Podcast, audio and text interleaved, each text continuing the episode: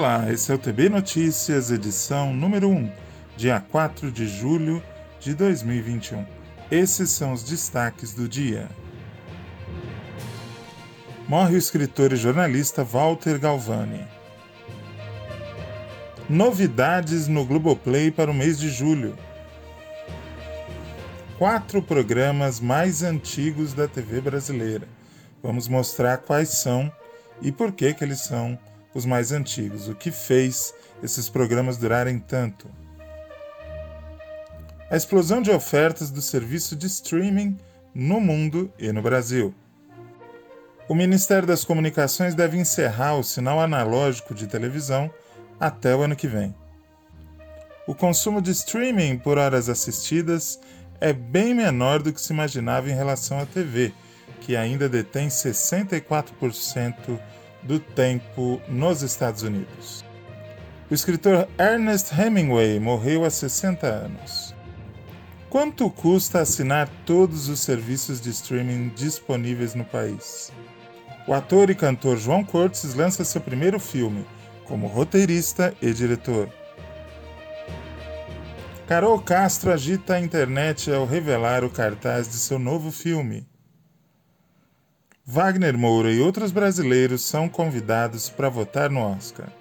Esses são alguns destaques da semana que passou, aqui no seu TB Notícias. Eu falei na escalada do Ernest Hemingway, também não custa lembrar que ontem uh, completaram-se 50 anos da morte de Jim Morrison, um gênio do rock, uma das lendas que os roqueiros de todo mundo cultuam, líder do The Doors. 50 anos sem Jim Morrison. Vamos lá então, uh, começar a primeira notícia de hoje. O Ministério das Comunicações deve encerrar o sinal analógico das televisões até 2022, ou seja, ano que vem. O programa Digitaliza Brasil do Ministério das Comunicações pretende levar o sinal digital de televisão a todos os municípios brasileiros até o final do ano que vem. Segundo a pasta, 4.191 municípios ainda não concluíram a migração total para o sinal digital. Dentre eles, 1.638 possuem apenas o sinal analógico, ou seja, ainda não entraram na era digital. Em entrevista exclusiva ao portal Brasil61.com, o secretário executivo do Ministério das Comunicações, Vitor Menezes, explicou que o objetivo do programa é concluir o processo de digitalização dos sinais da televisão analógica.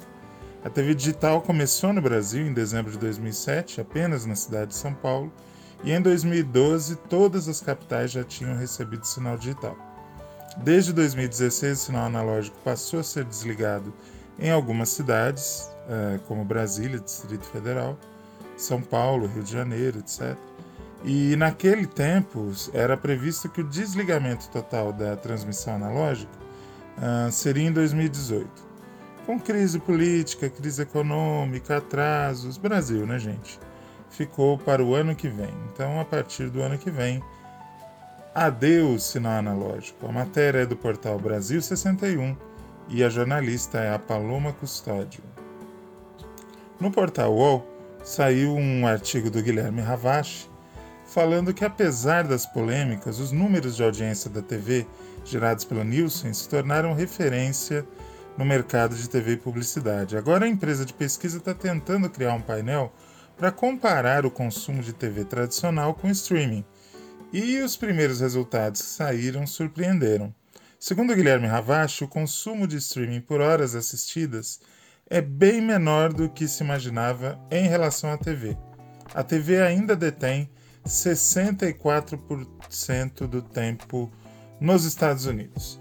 O streaming cresce rapidamente. A chegada da publicidade, mais conteúdo premium, mais plataformas de streaming uh, deve mudar essa dinâmica.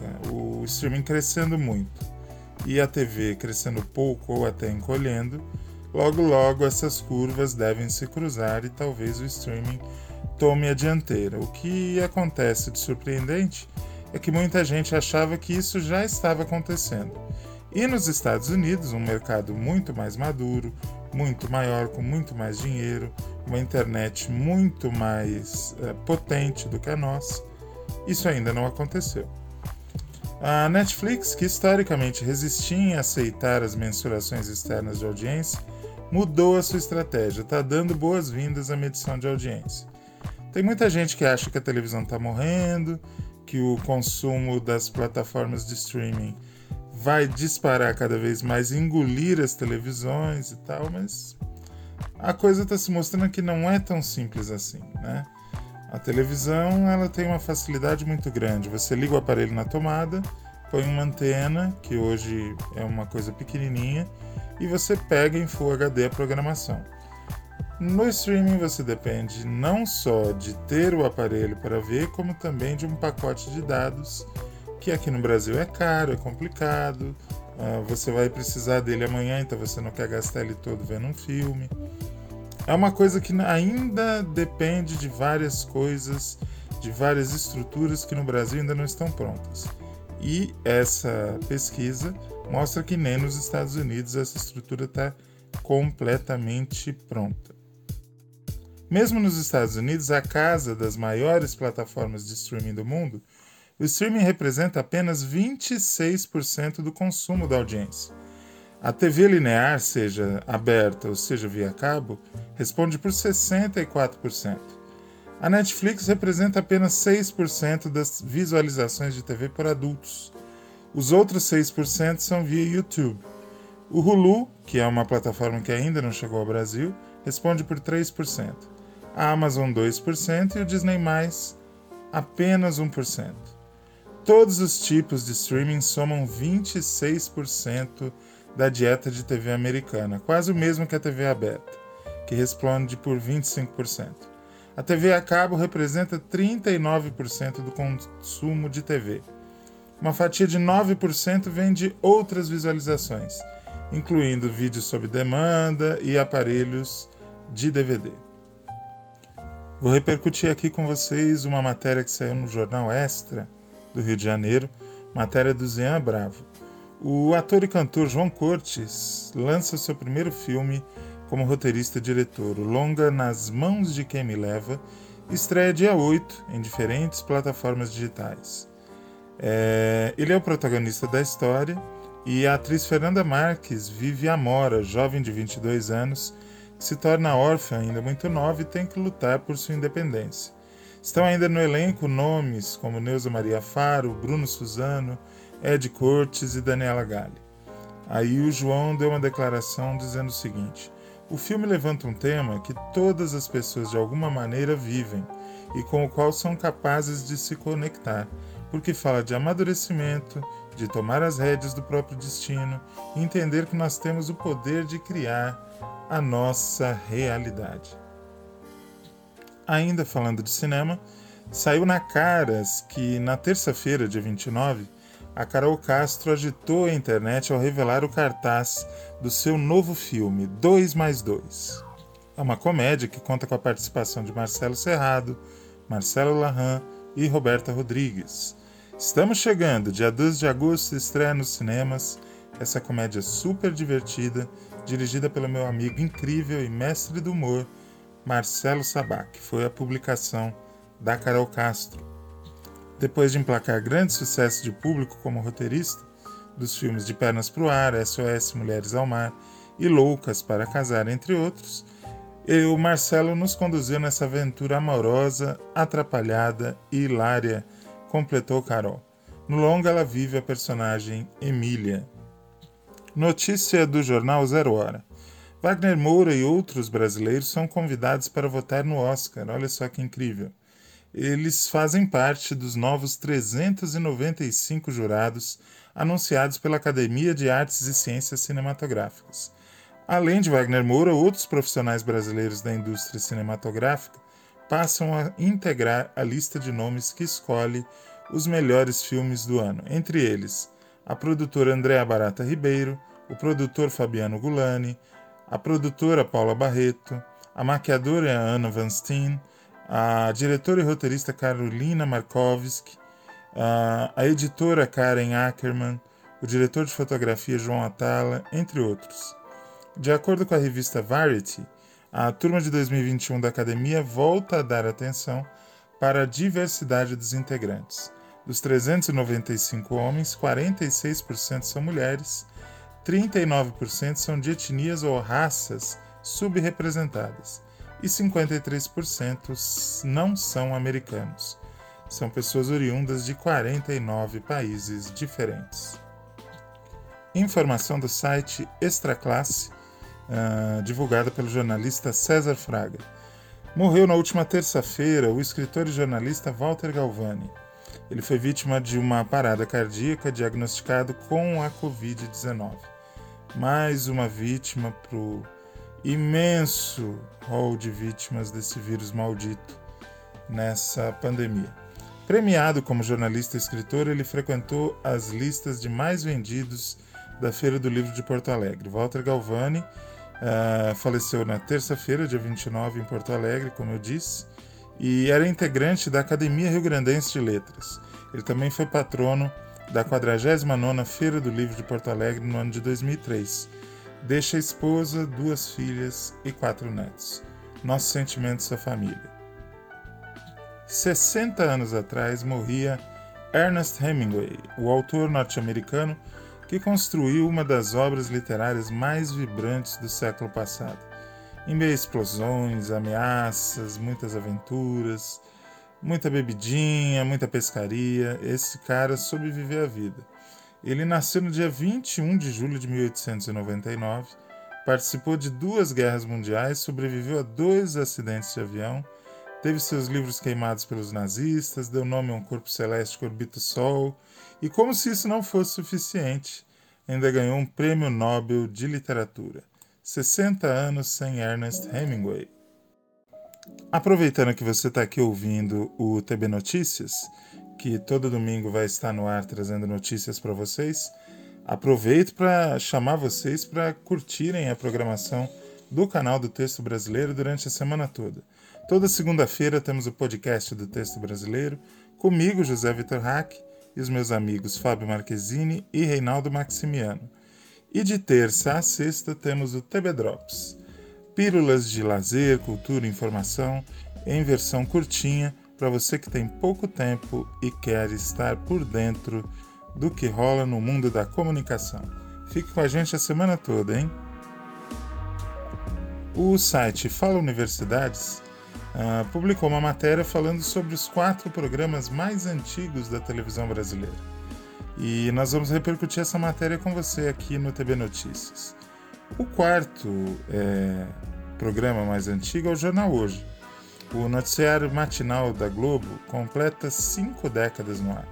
A primeira edição dele foi transmitida pela Globo, no, a mesma emissora onde ele continua sendo exibido até hoje, tendo como âncoras Léo Batista e Luiz Jatobá. Atualmente, a Maju Coutinho é responsável por comandar o telejornal e apresentar as principais notícias do dia. Desde a sua estreia em 1971, a atração continua sendo exibida de segunda a sábado na Globo, tornando-se assim um dos programas mais antigos da televisão brasileira que ainda está no ar. O número 3 da lista é o JN, Jornal Nacional telejornal mais popular do país, fez sua estreia na televisão brasileira em setembro de 1969. Em sua primeira edição, os responsáveis por comandar o noticiário foram Cid Moreira e Hilton Gomes, e desde a sua estreia, o programa é exibido pela Rede Globo, completando 52 anos no ar. Atualmente, o JN é apresentado por William Bonner e Renata Vasconcelos. O William Bonner está lá desde 1998 e sabe-se lá Deus até quando ele vai ficar, né? Talvez seja o, o, o, apresentador que esteja mais tempo no ar desde Cid Moreira. O jornal é exibido todos os dias às oito e meia da noite e é responsável por atualizar os telespectadores sobre as principais notícias do país e do mundo. Um telejornal clássico que, mesmo depois de anos, ainda mantém qualidade e segue conquistando altos índices de audiência. O número 2 da lista é o programa Silvio Santos. Aí você pode dizer, ah, mas esse programa Silvio Santos ainda não está no ar. Depois da pandemia ele não voltou. Não voltou, mas segue com reprises, marcando presença na televisão.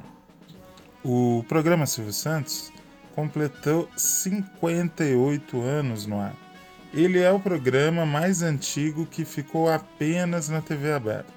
Nunca foi transmitido pela TV a cabo. Ele é comandado, comandado pelo icônico apresentador e empresário Silvio Santos, que oferece aos seus telespectadores muita descontração, músicas, brincadeiras e prêmios, né? Batendo recordes de audiência até de duração, já ele chegou a ser uma verdadeira maratona de mais de 10 horas, né?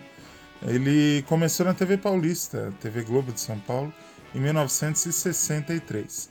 Atualmente está todo domingo no SBT, vivo através de reprises. O campeoníssimo número 1 um da lista é o Mosaico na TV.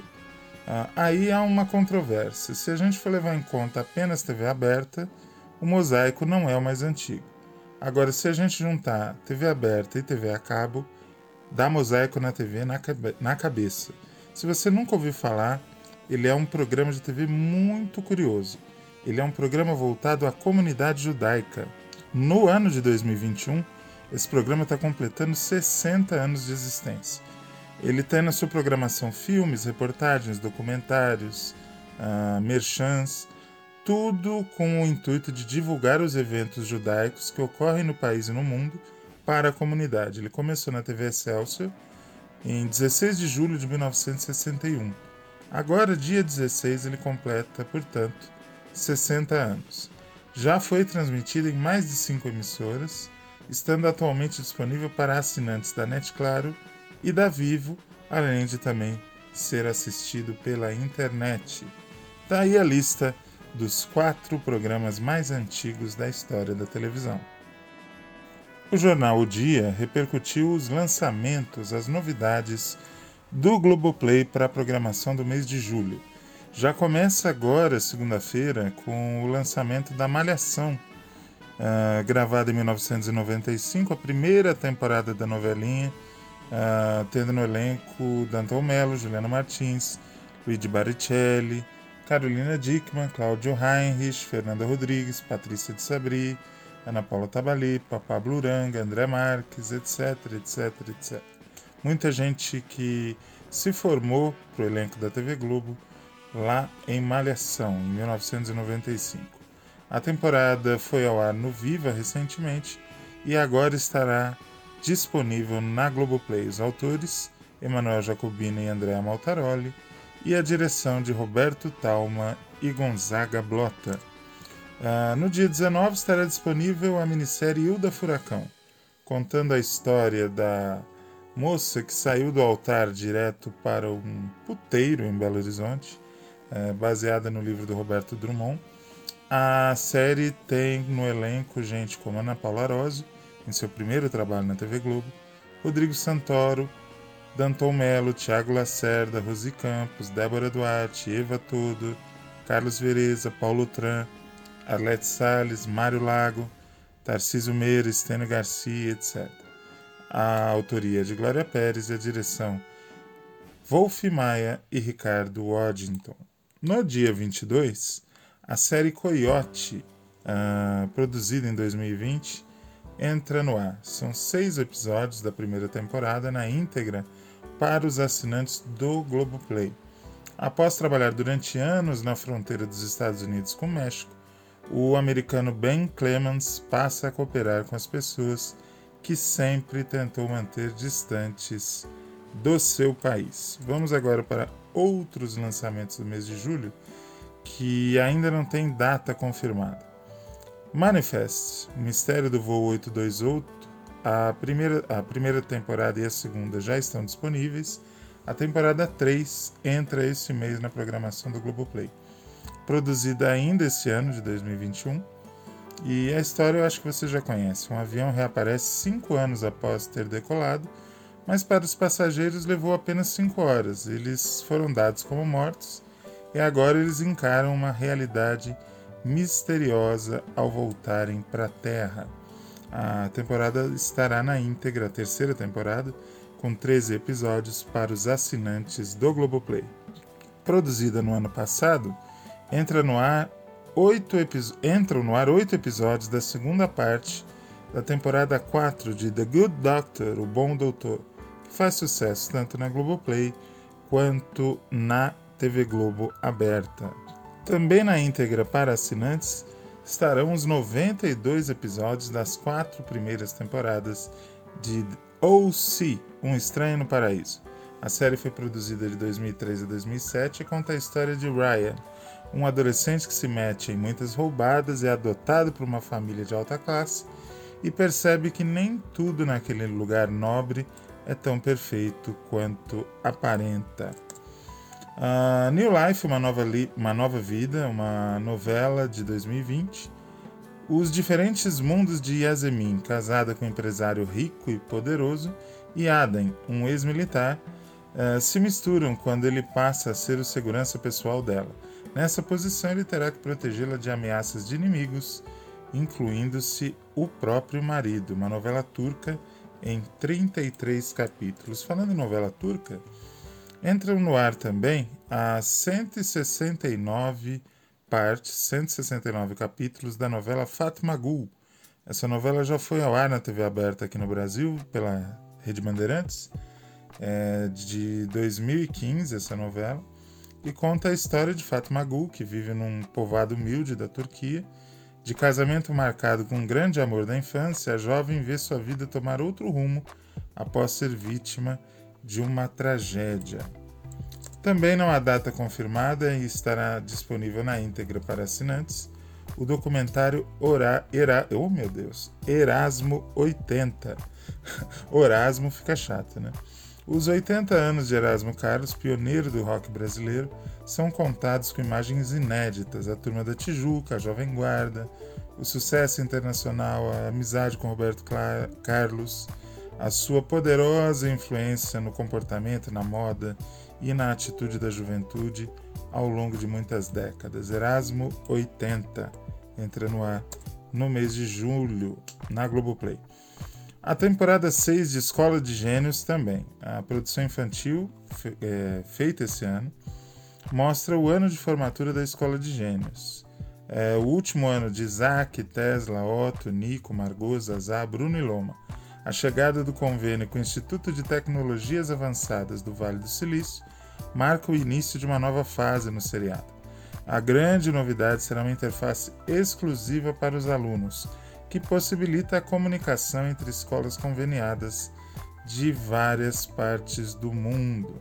Namoros terminam, outros romances começam, nova aluna na escola, enfim, muitas novidades nos 26 episódios da sexta temporada da série. Entra no ar também a segunda parte da terceira temporada de A Million Little Things, ou seja, Um Milhão de Coisas, o nome que a série leva aqui no país. Produzida no passado, conta a história de um grupo de amigos que precisa aproveitar mais a vida quando um deles morre de repente. No caminho, eles veem que a amizade pode ser o único modo de salvá-los deles mesmos. A temporada 3 tem 11 episódios, estarão todos na íntegra neste mês de julho, não há data certa ainda. O mesmo acontece com Charmed, nova geração. É a segunda parte da terceira temporada que entra no ar agora nesse mês. Essas foram as novidades do Globoplay para julho. A Nathalie Rosa fez uma matéria no site Canaltech uh, contando quanto custa assinar todos os streamings disponíveis no Brasil. Ela fez uma lista, foi atrás dos preços, comparou o total de planos básicos e dos planos mais completos. É, deixou de lado as assinaturas em parcerias né, de plataformas de streaming individuais, por exemplo, um combo Telecine Globoplay. Ela não, não levou isso em conta. Levou em conta apenas assinaturas individuais e em planos mensais. E ela chegou a alguns números, por exemplo. Assinar todos os planos básicos de Apple TV, Amazon Prime Video, Crunchyroll, que é uma plataforma de anime, Disney Plus, uh, Globoplay, HBO Max, Look, Netflix, Paramount, Stars Play e Telecine custa 217 reais por mês é, para quem se aventurar no plano, no plano básico. Né? Agora, se a pessoa for exigente e quiser os melhores planos, para assinar todos esses mesmos serviços, ela vai pagar R$ 327,30 por mês. É uma graninha considerável, né? E refletindo esse assunto que a Nathalie comentou na matéria dela para o canal Tech, no canal do UOL no YouTube, o Ricardo Feltrin, que é um comentarista de televisão muito conhecido, falou sobre essa explosão de ofertas de serviços de streaming no mundo e aqui no Brasil também. Algum tempo ele vem levantando essa bola, falando que é uma coisa que está se tornando aos poucos insustentável, formando praticamente uma bolha, não é? E ele falou sobre o estudo da companhia Drive no Reino Unido, dizendo que apenas nos últimos quatro anos foram lançados na Inglaterra e nos Estados Unidos, e em parte da Europa Ocidental, nada menos que 745 serviços de streaming, sendo que a maioria deles é paga. No Brasil, nessa semana, chegou a HBO Max. Em setembro, chega o Discovery+.